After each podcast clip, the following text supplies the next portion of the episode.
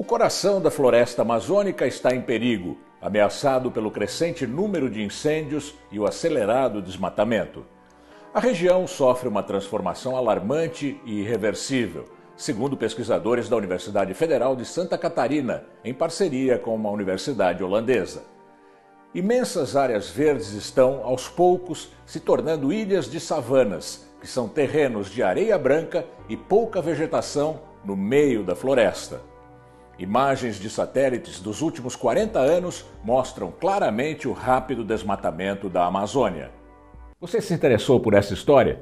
Então, antes de continuar, não se esqueça de se inscrever no nosso canal e ativar as notificações clicando no sininho. Esse processo é chamado pelos autores do estudo de savanização da Amazônia. Não é o mesmo processo das franjas da região amazônica, onde a fronteira agrícola avança e desmata. As savanas surgem no interior da floresta.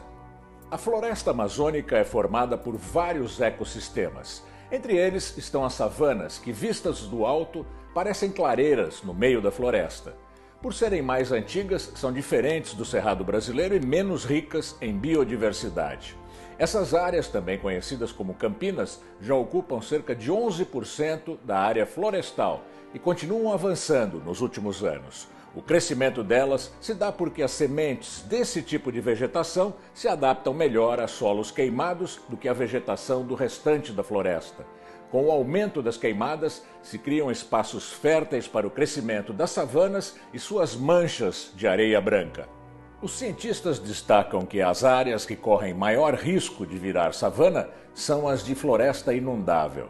Também conhecidas como florestas de igapó ou de igarapé, essas áreas são menos resistentes que as áreas de terra firme, queimam mais facilmente e depois a água degrada ainda mais o solo. No Médio Rio Negro, perto do município de Barcelos, a 400 quilômetros de Manaus, esse processo é claramente visível.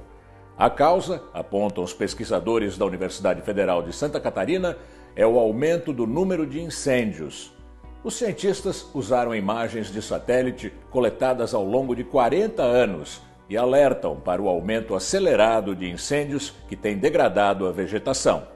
A principal consequência do avanço das savanas na floresta amazônica é um clima mais seco e incêndios mais frequentes. Isso significa um grave aumento da emissão de gás carbônico e a perda de recursos para as populações ribeirinhas. O presidente dos Estados Unidos, Joe Biden, organizou uma cúpula para discutir a mudança climática com os principais países do planeta.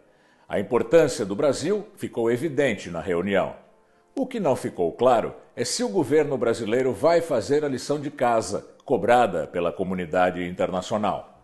Como mostra a pesquisa, é preciso garantir urgentemente a preservação das áreas remotas da floresta e adotar medidas de contenção e prevenção de incêndios, se quisermos manter a diversidade amazônica em benefício do desenvolvimento sustentável do nosso país.